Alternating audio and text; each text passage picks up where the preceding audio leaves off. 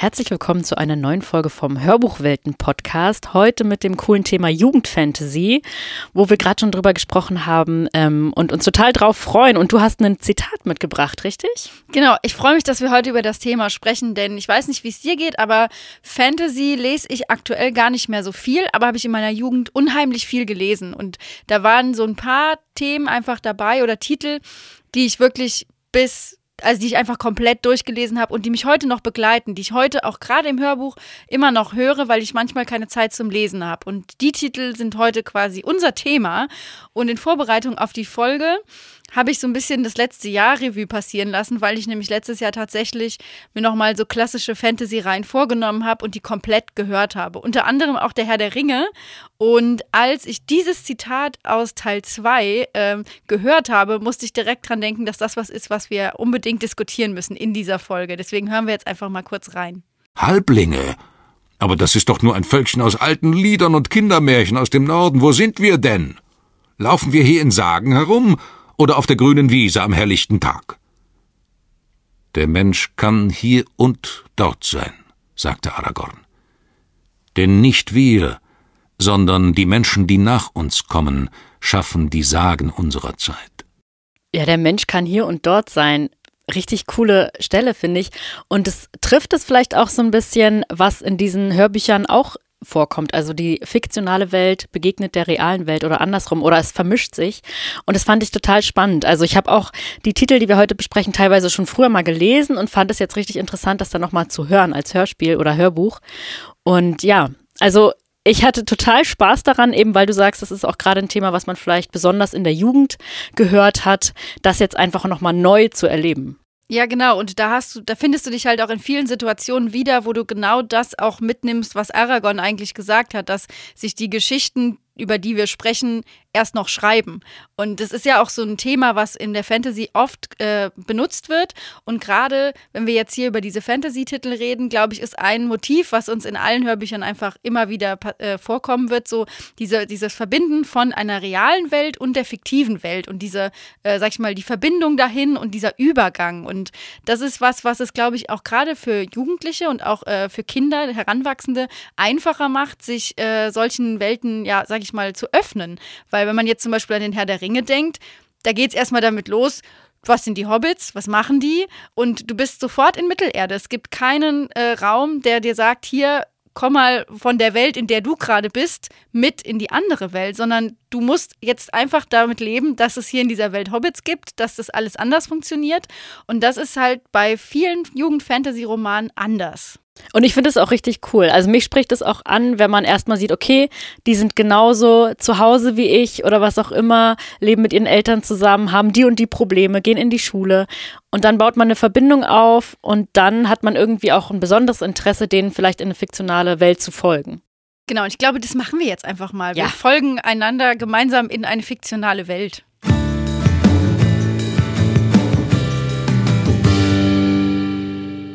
Die erste fiktionale Welt, in die wir jetzt quasi eintreten, ist eigentlich eine Trilogie, nämlich die Tintentrilogie von Cornelia Funke. Und so eine fantasievolle Welt, die die ich als Jugendliche einfach total faszinierend fand, aber ich habe es im letzten Jahr auch noch mal komplett gehört und bin auch noch mal richtig tief eingetaucht.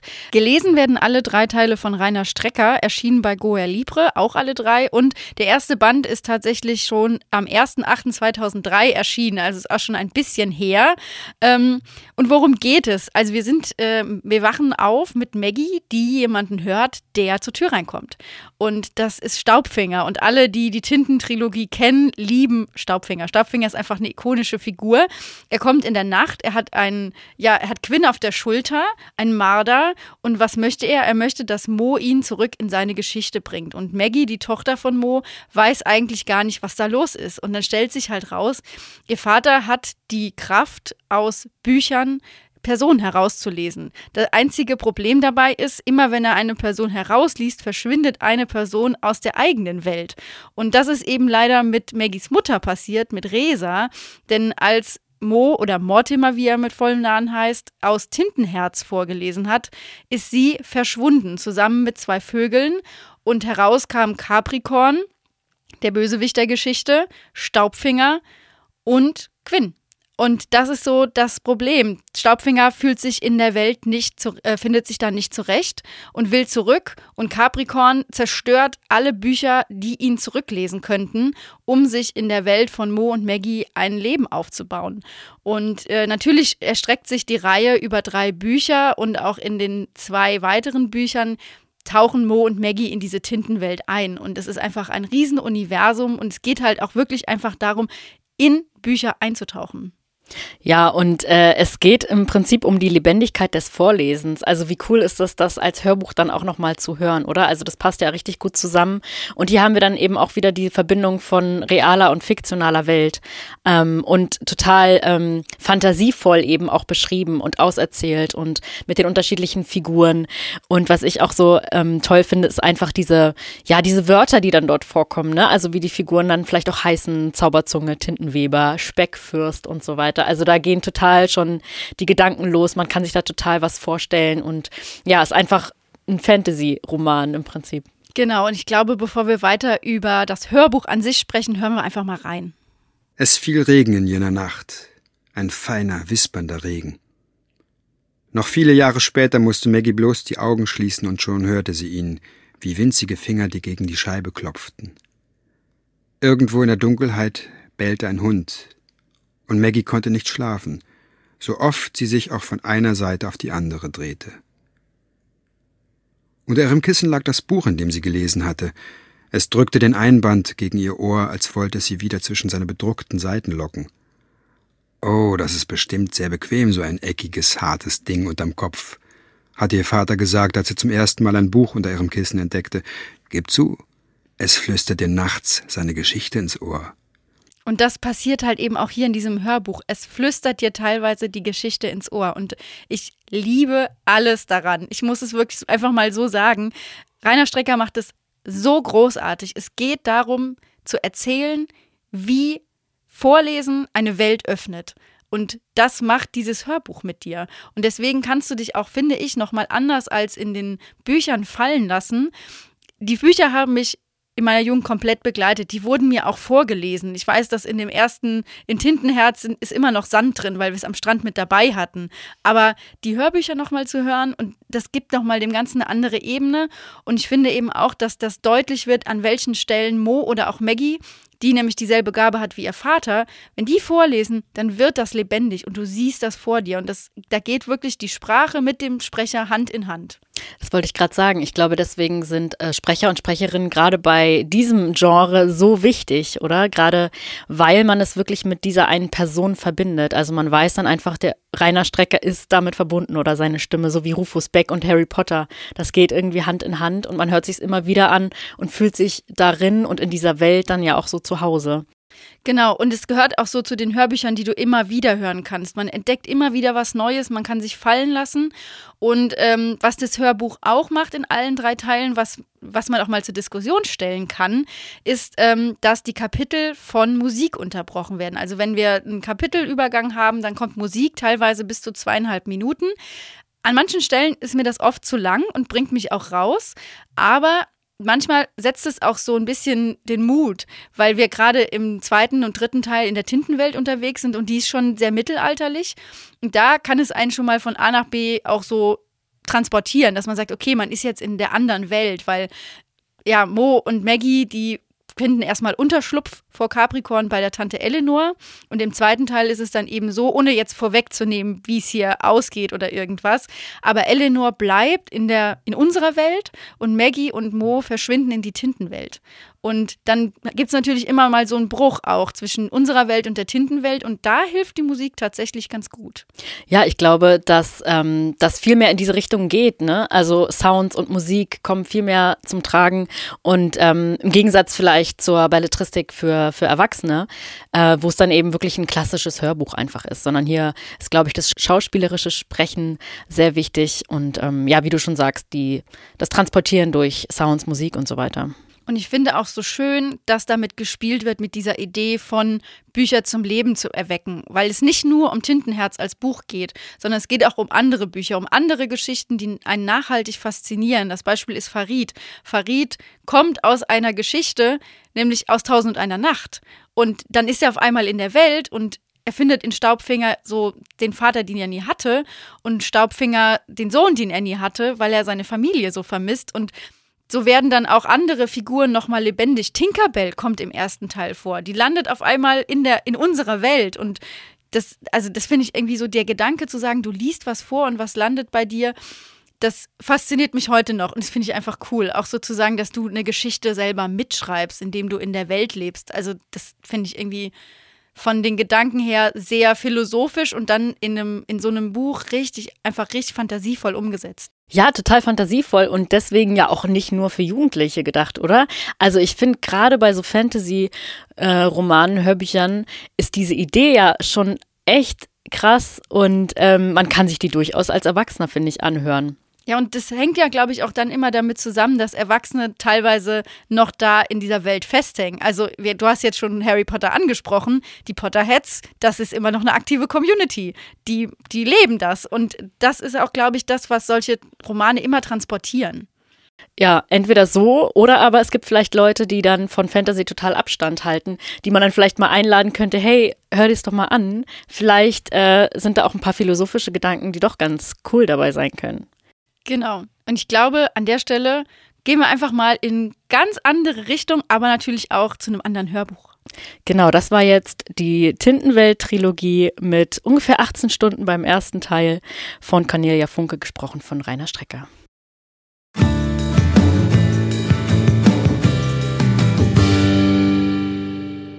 Das zweite Hörbuch der heutigen Folge ist Erebos, das Hörspiel von Ursula Poznanski, gesprochen äh, von verschiedenen Sprechern und Sprecherinnen, Volker Hanisch, Julia Nachtmann, Tim Kreuzer, Franziska Friede und Stefan Benson.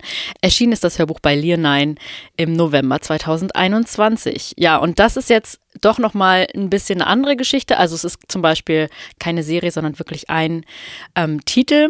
Und zwar ist das hier das Hörspiel von ja, zweieinhalb Stunden ungefähr. Und worum geht es? Es spielt in London und die Hauptfigur ist Nick. Es kursiert an der Schule eine DVD. Keiner weiß so genau, was das ist. Es wird gemunkelt, dass es eine Linkin Park CD sei. Ganz viele Schüler sind nicht in der Schule und irgendwas ist komisch. Äh, schließlich steckt jemand Nick dann eben diese DVD zu und sagt, ja, das ist ein Spiel. Er muss aber vorerst vergewissern, dass er einen eigenen Computer hat, dass er mit niemandem darüber redet.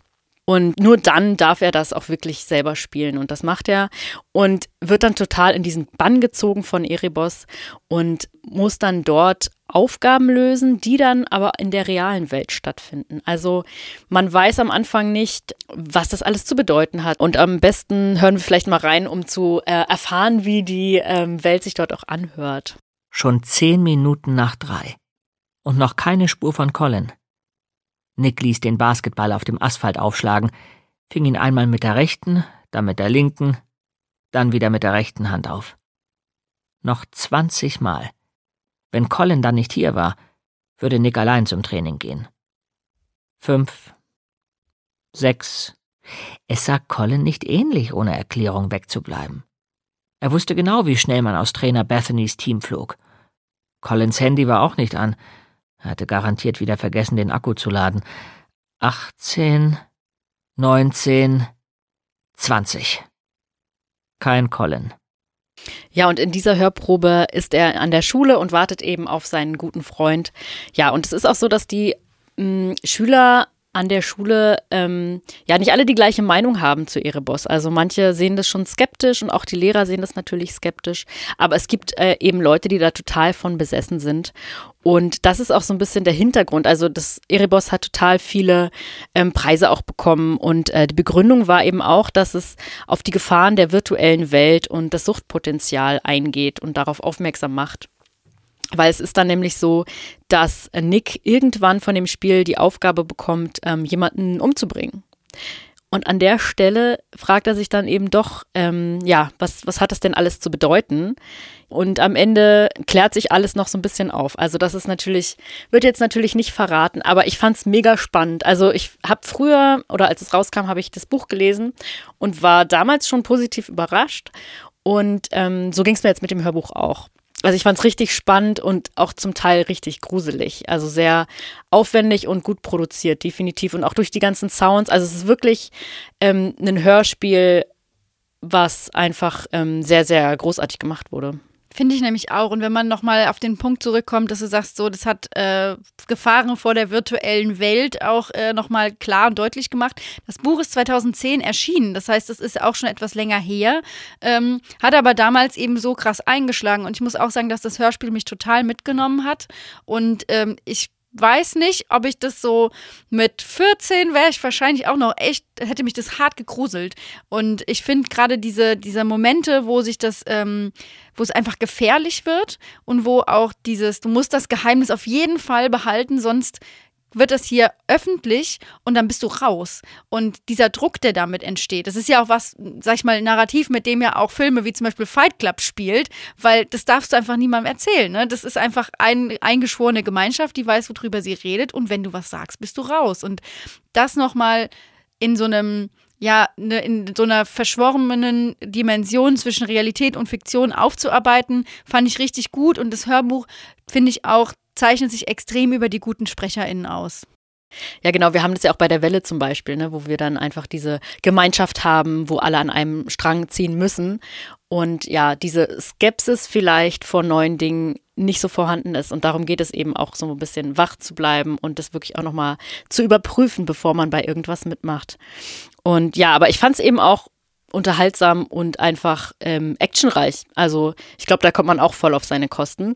Ich habe äh, den Fehler gemacht, dass ich es einmal beim Nachhauseweg in der Nacht gehört habe, als es schon dunkel war. Und ich habe mich wirklich ganz schön gegruselt, weil da gerade auch irgendwie so eine ja, Szene war. Ja, das kann, also die ein bisschen gruseliger ich, war. Kann ich mir total vorstellen. Vor allem, wenn man jetzt nochmal den Kontrast macht zu, zu der Tintenwelt, das konnte ich überall hören und das ist auch gruselig, aber nowhere near bei Erebos. Also, das ist nochmal eine ganz andere Nummer. Und ich, also, da finde ich auch nochmal gerade im Kontrast zu sagen, so, das ist, hat auch Fantasy-Elemente, weil es halt eben auch damit spielt, ähm, dass einfach erstmal um eine andere Welt geht. Auch wenn wir hier nicht in diese Welt komplett eintauchen, es wirkt sich aufeinander aus. Und das wird da wirklich durchexerziert.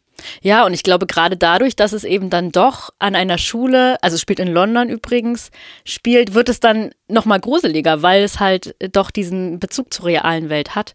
Das finde ich übrigens auch nochmal ganz cool, dass es wirklich verschiedene Schauplätze in London dann vorkommen und ähm, das auch so ein heimlicher Star ist, sozusagen. Ja, sehe ich ganz genauso, weil du ja auch einfach dich dann ein bisschen wegträumst und bist nicht komplett in dieser Erebus-Welt, sag ich mal, sondern du bist eben auch woanders in London unterwegs, aber London ist ja nicht da, wo du wahrscheinlich gerade in dem Moment das deutsche Hörbuch hörst. Ja, total. Also voll das äh, coole Hörbuch, Hörspiel, was man sich anhören kann. Erebos von Ursula Poznanski erschien bei Lienein.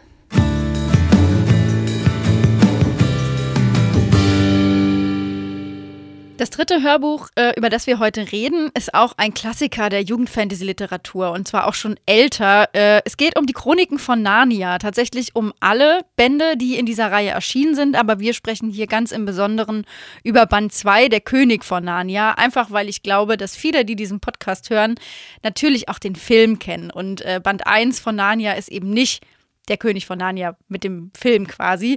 Ähm, geschrieben wurde das Ganze von C.S. Lewis, gesprochen von Philipp Scheppmann, erschien beim Brendo Verlag und im Vergleich, glaube ich, zu den anderen Hörbüchern, die wir heute besprechen, mit drei Stunden 46 relativ kurz.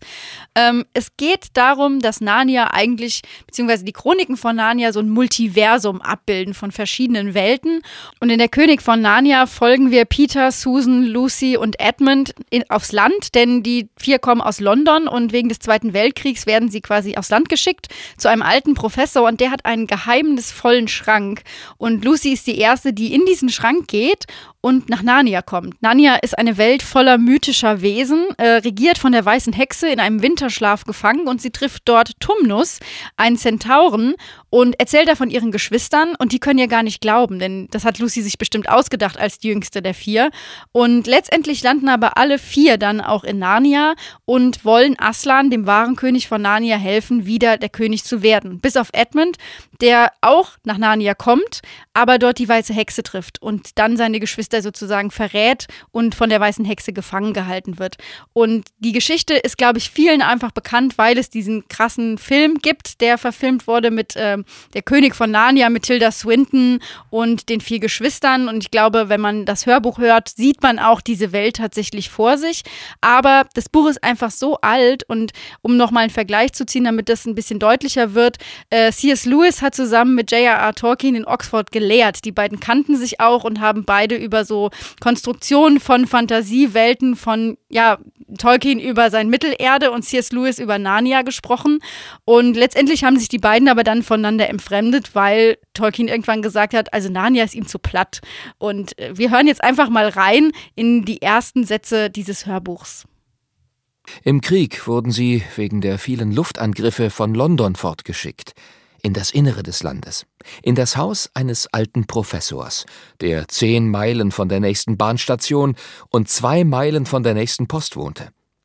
Er hatte keine Frau und lebte in einem sehr großen Haus mit einer Wirtschafterin, Frau Macready, und drei Zimmermädchen, die Ivy, Margaret und Betty hießen aber sie kommen in unserer Geschichte kaum vor. Unsere Geschichte erzählt bloß etwas von dem, was den vier Kindern dort widerfuhr. Ja, und der Unterschied zu den anderen Hörbüchern, die wir schon besprochen haben, ist vielleicht, dass äh, das Abenteuer vier Geschwister erleben. Das ist ja auch nochmal was Besonderes, dass es dann zusammen erlebt wird. Und in Narnia vergeht die Zeit schneller als in der Wirklichkeit. Das ist auch nochmal so ein Phänomen. Also da erleben sie eben wirklich Abenteuer, eine lange Geschichte von Schöpfung bis Apokalypse, kann man sagen. Und äh, in unserer Welt vergehen da aber gleichzeitig drei Generationen. Und das ist ja auch ein Phänomen, was in vielen, ja, Geschichten aufgenommen wird, ne, dass äh, die Zeiten unterschiedlich vergehen. Also in der unendlichen Geschichte haben wir zum Beispiel das gleiche Phänomen. Genau, und ich finde, das macht es ja auch so spannend, weil du nicht nur eine neue Welt betrittst, sondern auch eine neue Zeitrechnung. Und da läuft eben alles anders. Und gerade Narnia, finde ich, hat nochmal auch mit den Anklängen an die Mythologie, es hat auch viele christliche Motive. Also gerade Aslan, der Löwe, der sich selbst opfert, damit die anderen die weiße Hexe besiegen können. Das äh, erinnert dann doch schon an das Neue Testament ähm, und ist vielleicht dann auch in dem Moment kurz nachvollziehbar, dass Tolkien gesagt hat, ist ein bisschen platt.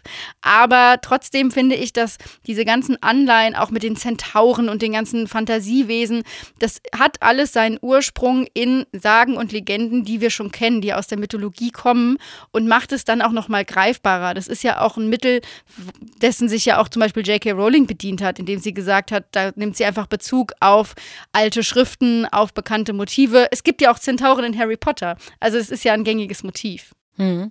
Und die Kinder ähm, ja, leben im zweiten, in der Zeit des Zweiten Weltkriegs. Also das ist ja auch nochmal was Besonderes, vielleicht auch ähm, im Gegensatz zu aktuellen Fantasy-Hörbüchern. Also die sind ja einfach auch in einer ganz besonderes, äh, ganz besonderen Situation. Die werden aufs Land geschickt und ähm, ja, entfliehen so auch der brutalen Realität, muss man ja auch ganz klar sagen. Also da finde ich, ist Fantasy ja nochmal ein ganz anderes Mittel, was ja auch vielleicht helfen kann, ähm, ja, den aktuellen schrecklichen Ereignissen zu entgehen. Auf jeden Fall, wobei sie ja dann in Narnia auch mit Krieg konfrontiert sind, weil sie ja ganz klar gegen die weiße Hexe kämpfen müssen.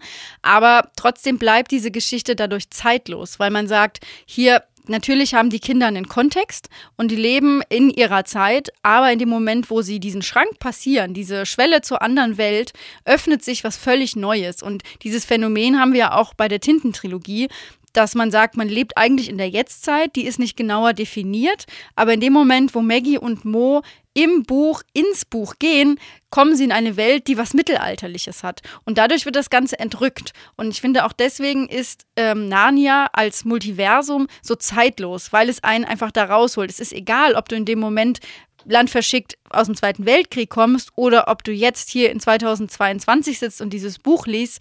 Narnia ist für dich immer offen. Und so ist es ja im Prinzip mit ganz vielen Fantasy-Welten. Genau, also das sind die Chroniken von Narnia. Wir haben jetzt über Band 2 gesprochen, der König von Narnia. Geschrieben von C.S. Lewis, gesprochen von Philipp Scheppmann, erschienen im Brendo Verlag.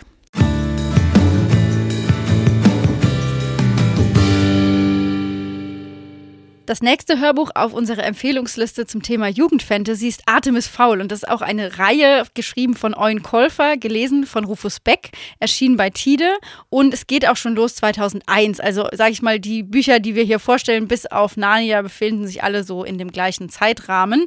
Und worum geht's? Es geht um Artemis Fowl, der der Erbe ist von Fowl Manor, weil sein Vater verschwunden ist und er ist unterwegs mit seinem Butler, der auch eigentlich immer nur Butler heißt und in Ho Chi Minh City treffen sie eine Fee und die hat ein leichtes Alkoholproblem, aber die kann Artemis den Zugang zur Unterwelt geben, denn es gibt eine Unterwelt, in der Feen leben und die kommen ab und zu an die Oberfläche. Und das ist auch so eigentlich ja die Geschichte, die sich um diese ganze Reihe rankt. Ja, und du hast es gerade schon angesprochen, Feen kommen vor und es kommen auch Zwerge vor, Elfen, Zentauren. Also wir haben hier wieder diese klassischen Fantasy-Elemente und ich glaube, es liegt auf der Hand, dass es ganz viele Parallelen äh, zu Harry Potter hat. Wobei ich es interessant finde, dass bei Harry Potter vielleicht noch so ein bisschen mehr Action-Elemente drin sind und dafür bei Artemis Fowl vielleicht noch ein bisschen mehr Sci-Fi.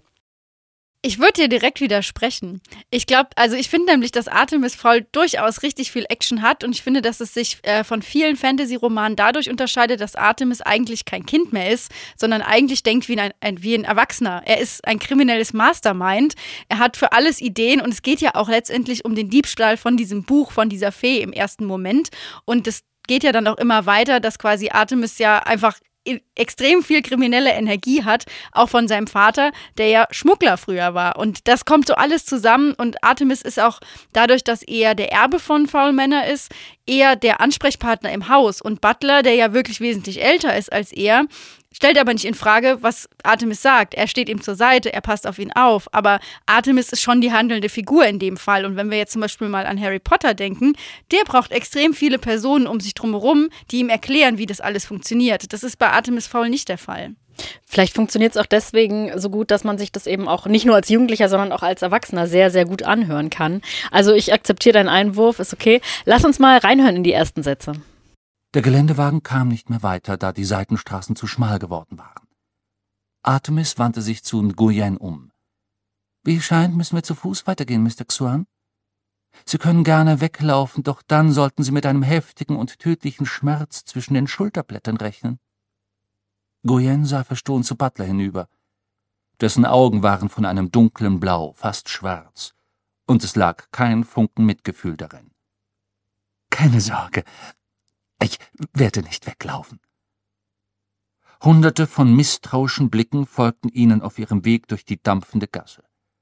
Ein unglückseliger Taschendieb versuchte Butler die Brieftasche zu stehlen, der Diener brach ihm die Finger, ohne auch nur hinunterzusehen. Von da an wurde ihnen reichlich Platz gemacht. Da kommen wir vielleicht zu der Parallele zu Harry Potter, nämlich zu Rufus Beck. Und ich finde, da muss man auch, glaube ich, länger drauf eingehen, weil Rufus Beck einfach so ein außergewöhnlicher Hörbuchsprecher ist, der natürlich durch die Harry Potter-Reihe bekannt geworden ist, aber der auch die Artemis Fowl-Reihe eingesprochen hat. Und was bei Rufus Beck für mich immer noch ein großer Faktor ist, ist einfach, dass er den einzelnen Figuren ganz eigene Stimmen gibt, indem die eigene Dialekte haben, die eigentlich so im Buch gar nicht vorgesehen sind. Das kennen wir alle, wenn wir Harry Potter gehört haben. Zum Beispiel Ludo Bagman hat so einen kölschen Einschlag.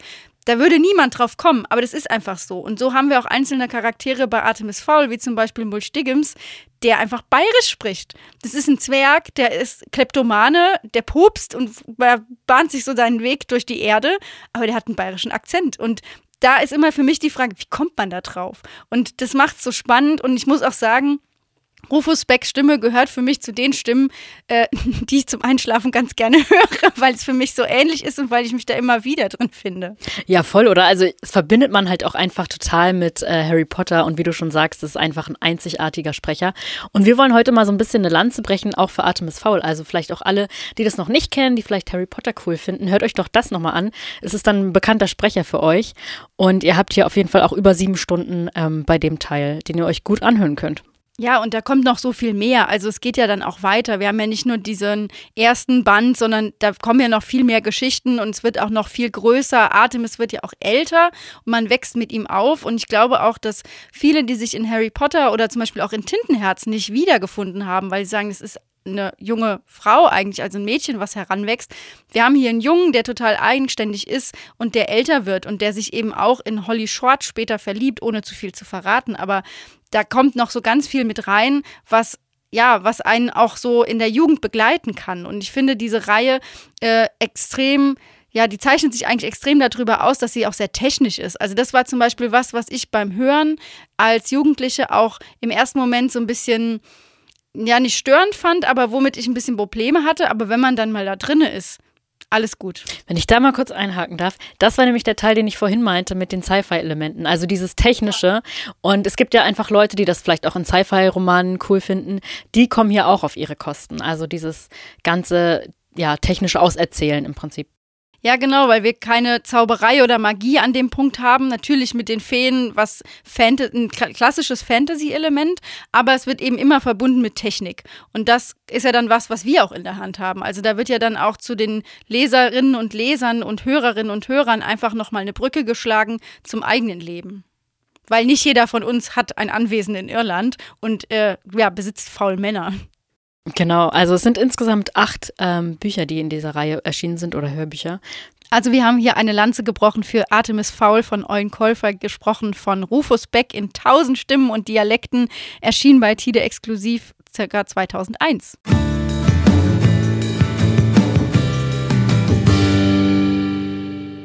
Und am Ende der heutigen Folge wollen wir uns nochmal einem Klassiker widmen, die unendliche Geschichte von Michael Ende. Erschien bei Karussell und zwar schon 1980, also vor 42 Jahren tatsächlich mittlerweile. Aber es hat tatsächlich nichts an Aktualität verloren. Es ist nämlich natürlich Fantasiewelten, wie wir schon gesagt haben, sind natürlich zeitlos irgendwo. Und worum geht es? Es geht um Bastian Balthasar Buchs, der eines Tages in ein Antiquariat läuft und dort auf ein Buch aufmerksam wird, und zwar auf die unendliche Geschichte. So heißt das Buch. Und dann ähm, ja, entwendet er es und sucht sich einen ruhigen Platz, wo er das dann eben liest. Und äh, in diesem Buch geht es dann um Fantasien, was sich ähm, aufzulösen beginnt. Und um Fantasien zu retten, muss eben ein Auftrag ausgeführt werden. Also es gibt eine kindliche Kaiserin, die schwer krank ist und Atreo ist, ähm, erhält eben diesen Auftrag, ein Heilmittel für sie zu finden. Und Fuchur, ein Glücksdrache, hilft natürlich dabei. Und Bastian ähm, gerät dann aber auch in diese Geschichte und spielte eine sehr, sehr wichtige Rolle. Ja, und es geht im Prinzip darum, dass er dann natürlich auch irgendwann wieder aus diesem Fantasien entkommt und in die reale Welt zurückkommt. Also hier haben wir natürlich auch wieder das äh, Motiv der Verbindung der fiktionalen und der realen Welt. Und ja, das äh, Ganze ist ein Hörspiel, was keine drei Stunden lang ist, also ähnlich wie bei Erebos vorhin auch. Und es ist einfach richtig, richtig schön anzuhören. Also wirklich zum Fallen lassen und zum in Ruhe anhören. Ähm, es wird von ganz verschiedenen Sprechern, Sprecherinnen gesprochen. Lasst uns da vielleicht gleich mal reinhören. Antiquariat. Inhaber Karl Konrad Koriander. Diese Inschrift stand auf der Glastür eines kleinen Ladens, aber so sah sie natürlich nur aus, wenn man vom Inneren des dämmerigen Raumes durch die Scheibe auf die Straße hinausblickte. Draußen war ein grauer, kalter Novembermorgen, und es regnete in Strömen. Die Tropfen liefen am Glas herunter und über die geschnörkelten Buchstaben. Alles, was man durch die Scheibe sehen konnte, war eine regenfleckige Mauer auf der anderen Straßenseite. Plötzlich wurde die Tür so heftig aufgerissen, dass eine kleine Traube von Messingglöckchen, die über ihr hing, aufgeregt zu bimmeln begann und sich eine ganze Weile nicht wieder beruhigen konnte. Der Urheber dieses Tumults war ein kleiner, dicker Junge von vielleicht zehn oder elf Jahren. Das dunkelbraune Haar hing ihm nass ins Gesicht, sein Mantel war vom Regen durchweicht und tropfte, an einem Riemen über der Schulter trug er eine Schulmappe. Er war ein wenig blass und außer Atem, aber ganz im Gegensatz zu der Eile, die er eben noch gehabt hatte, stand er nun wie angewurzelt in der offenen Tür. Also ich weiß nicht, wie es dir geht, aber ich höre sofort die Glöckchen bimmeln. Und es ist einfach ein Sprecher, der mich komplett mit in diese Geschichte reinzieht. Und das Hörspiel ist zwar schon relativ alt, aber ich habe das auch gehört in meiner Kindheit und in meiner Jugend. Und diese Geschichte, glaube ich, die geht ja auch mit viel mit. Also es ist einfach eine Geschichte, die unfassbar viele Leute gelesen haben, egal welchen Alters, die wissen, wie es der kindlichen Kaiserin geht, die mit Artax und Atreo mitgefiedert haben, die Fuchur über alles lieben, die den Film gesehen haben, beziehungsweise die Filme. Und das ist ja eine ganze Welt, die sich da aufmacht, die einen komplett einnimmt und es sind halt auch Stories dabei, die einen wirklich gruseln. Also wir haben ja schon bei Erebos darüber gesprochen, dass wir Sachen haben, die wir wirklich schlimm fanden. Aber bei der unendlichen Geschichte wird das, finde ich, nochmal potenziert, weil nichts ist so unendlich gruselig wie das Nichts. Weil diese Stelle mit dem Wolf in der Stadt, das vom Nichts verschluckt wird, das ist eine Stelle, ich glaube, da können sich viele mit identifizieren, die ist einfach richtig gruselig. Ja, es ist richtig gruselig. Und ähm, was mir vorhin zu dem Sprecher noch eingefallen ist, ähm, dass das einen Erzähler gibt, das macht es ja auch, finde ich, so ein bisschen, ja, ein bisschen märchenhaft erzählt. Also das rahmt es noch so schön ein und man ist wirklich in dieser Geschichte ähm, gefangen im Prinzip. Und ähm, ja, das Motiv einfach oder ähm, die unendliche Geschichte, die er ja liest und dann Teil davon ist und ähm, dann eben dieses Heilmittel im Buch finden muss. Und äh, in der Realität ist es ja so, dass sein Vater im Prinzip ja auch ähm, ein Problem hat, irgendwas braucht, was er ihm dann wiederum aus der Geschichte mitbringt. Also so diese Verbindung aus äh, Fiktion und realer Welt haben wir hier auch wieder. Ja, und dann kommt eben noch dazu, dass gesagt wird hier, die Geschichte stirbt, wenn Kinder nicht von der Geschichte erfahren. Und das ist dieses Nichts, was alles verschlingt. Und das ist das Verschwinden von Geschichten. Und wenn man jetzt mal überlegt, dass früher Geschichten nur über Audio transportiert wurden, indem sie erzählt wurden. Und in dem Moment, wo Geschichten nicht mehr erzählt werden, verschwinden die, weil sie nicht aufgeschrieben sind, weil sie nicht weitergetragen werden. Und das ist ja ein Gedanke, der wird hier bis ins Extreme durchgezogen. Und deswegen glaube ich auch, dass sich viele mit dieser Geschichte so identifizieren können, weil sie verstehen, worum es geht. Ja, total. Also das ist ja vielleicht auch so ein bisschen das Motto unserer Folge. Ähm, und so ist es ja hier auch. Also ähm, wenn man dann nicht mehr den Sinn des Lebens irgendwie sieht, wie, wie der Vater in dieser Geschichte zum Beispiel, wenn man irgendwie hilflos ist, ähm, dann kann man nach Fantasien gehen, wo eben alles seine Bedeutung hat. Ja, und ob Fantasien jetzt Fantasien ist oder die Tintenwelt oder die Unterwelt bei der Zup oder ne, Erebos oder Narnia, das ist in dem Fall dann auch egal. Aber ich finde, deswegen war es auch wichtig, dass wir die unendliche Geschichte mit hier in diese Podcast-Folge genommen haben. Das ist einfach ein alter Stoff, der wird immer wieder neu erzählt, aber eben in unterschiedlichsten Gewändern, sodass sich jeder damit identifizieren kann. Ja, und wie der Name schon sagt, das ist unendlich, die Fantasie ist unendlich und man kann sich ja da reinbegeben, wann, man, wann immer man das möchte und es hört einfach nicht auf. Und ich fand es ganz witzig, dass Michael Ende selbst gesagt hat, dass er äh, ja ewig gebraucht hat, um diese Geschichte zu schreiben. Der Verleger hat dann immer nachgefragt, ja, was ist denn jetzt, was ist denn jetzt, das Papier liegt hier, wann können wir denn drucken? Ja, ich weiß noch nicht, wo der Ausgang von Fantasien ist, der Bastian hat es noch nicht gefunden. Und ähm, das fand ich irgendwie nochmal ganz lustig, also dass er auch irgendwie gesagt hat, nur ein Fünftel Drittel ist wirklich umgesetzt worden und der Rest ist im Papierkorb gelandet. Ja, und da haben wir ja auch wieder was, worüber wir in dieser Folge auch schon mal gesprochen haben, nämlich dass diese Welten alle so konstruiert sind, dass man in ihnen weiterleben kann, dass sie eigentlich Fanfiction schon in sich tragen, weil du sagst, es ist so konstruiert, dass du es vor dir siehst. Das heißt, es muss aber auch so gut formuliert sein, dass sich jeder darin wiederfindet. Und deswegen haben wir bei Harry Potter, bei der Tintenwelt, bei Narnia einfach Geschichten, wo sich jeder fallen lassen kann und wo jeder sagt, das kann ich weitererzählen. Also da gibt es so viele Figuren, die ich erlebe, die so realistisch sind, mit denen ich mich identifizieren kann, von denen will ich mehr wissen. Und deswegen kann ich mir auch gut überlegen, was die in dieser Welt alles machen wollen. Hm. Und dieses Hörspiel ist halt schon ein bisschen älter, was man hier und da sicherlich raushört von der Art der Produktion. Also es ist ein bisschen langsamer, vielleicht nicht ganz so durchgestylt, aber ich finde es richtig angenehm. Also es ist vielleicht ein Stückchen natürlicher und ein Stückchen langsamer, was es total angenehm macht zu hören. Und ich finde, die unendliche Geschichte ist einfach, ja, Meisterklasse der Fantasy-Literatur. Ja, und es ist ja auch ein Stück deutsche Hörbuchgeschichte, weil es eben ein altes Hörspiel ist und nochmal zeigt, wie traditionell und lang gewachsen dieser Hörbuchmarkt in Deutschland eigentlich ist. Also wenn wir davon reden, dass in Amerika, wir haben mit Iva darüber gesprochen, Fictional Podcasts jetzt gerade in Amerika erst aufkommen und wir haben hier seit den 60er Jahren eine Tradition der Radiohörspiele und wir sprechen hier über ein Hörbuch, was 1980 eingesprochen wurde, dann merkt man schon, wie viele Leute mit Hörbüchern und Hörspielen in Deutschland aufgewachsen sind und auch was das mit einem macht. Also ich habe ja eben auch von Rufus Beck erzählt und so hat jeder eigentlich in seiner Jugend irgendwas gehört oder verbindet mit einem Hörbuch eine ganz bestimmte Emotion.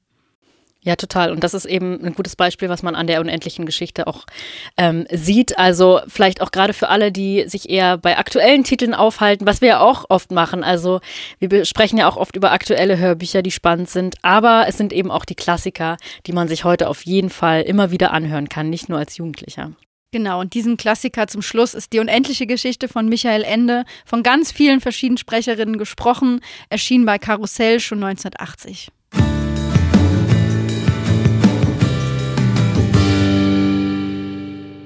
Und damit sind wir auch schon am Ende der heutigen Folge angelangt. Wir haben über Fantasy-Titel gesprochen, über Jugendfantasy und haben uns haben euch heute fünf verschiedene Titel vorgestellt, die doch irgendwie alle ein bisschen ähnlich sind. Ja, und doch alle ganz unterschiedlich. Und ich glaube, wir haben auch beide gemerkt, wir hätten jetzt noch Stunden weiterreden können. Also ich für meinen Teil kann, glaube ich, über jede dieser Welten noch Stunden sprechen, weil sie einfach so viel mitbringen. Die Frage ist aber, über welche Welten könnt ihr noch so viel sprechen? Wir wollen natürlich auch wissen, welche Hörbücher habt ihr in eurer Jugend gehört oder welche Hörbücher hört ihr gerade, die euch total faszinieren. Und da sind wir natürlich auch darauf angewiesen, dass ihr uns einfach folgt auf TikTok, auf Instagram, auf Facebook und uns einfach mal schreibt. Ja, wir sind total gespannt von euch zu hören. Ähm, auch vielleicht, welches der fünf äh, fandet ihr denn am besten oder findet ihr cool? Oder gibt es vielleicht einen anderen Fantasy-Roman, den ihr super gerne hört?